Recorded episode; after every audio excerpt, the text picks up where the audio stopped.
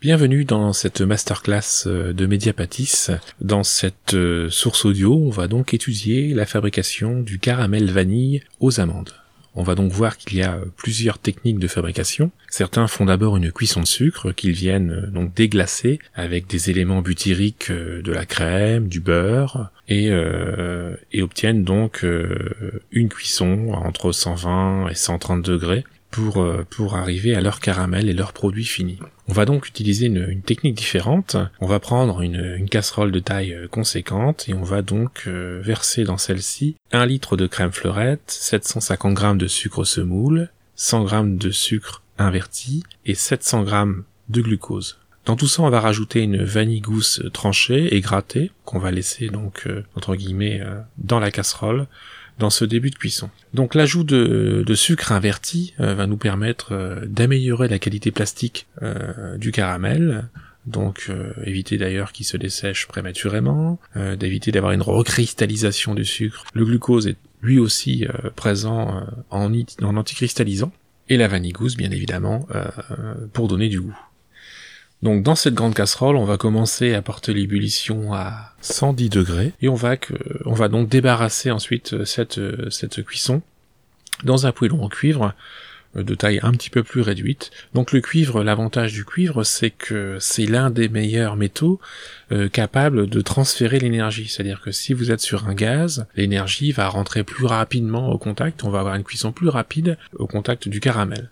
Pour éviter donc justement une trop forte caramélisation et, ainsi éviter que ça culotte. Donc culotter, c'est le fait d'accrocher en fait une préparation dans le fond d'une casserole. On va donc déplacer votre thermomètre délicatement euh, sur le fond de la casserole jusqu'à une température de 120 degrés. À ce niveau-là, hors du feu, on va donc ajouter du beurre doux, donc 30 grammes, du beurre de cacao, 10 grammes, et des amandes hachées grillées 80 grammes.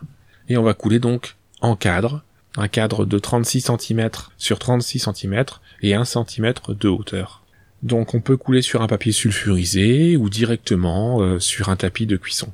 On laisse refroidir et on va pouvoir donc couper euh, votre masse obtenue sur des carrés de 2 cm et demi sur 2 cm et demi et vous allez obtenir environ 196 euh, petits bonbons caramel.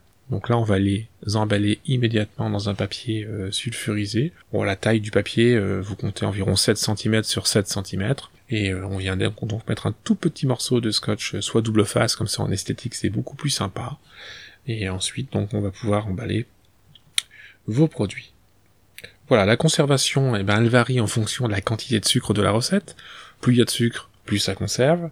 Plus il y a de crème, plus le caramel est de bonne qualité. Donc il n'y a pas de souci, hein, ça peut conserver un mois euh, si euh, les conditions de fabrication et la conservation est à température ambiante. Voilà.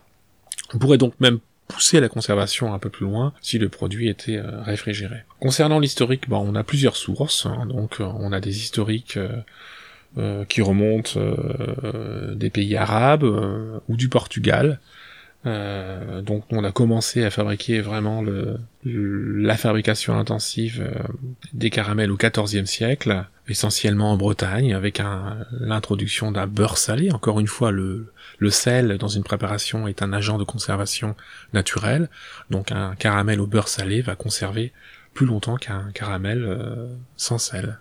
Voilà un petit peu pour la fabrication de du caramel et de la technique de base. Je vous souhaite à tous une, bonne réalisation.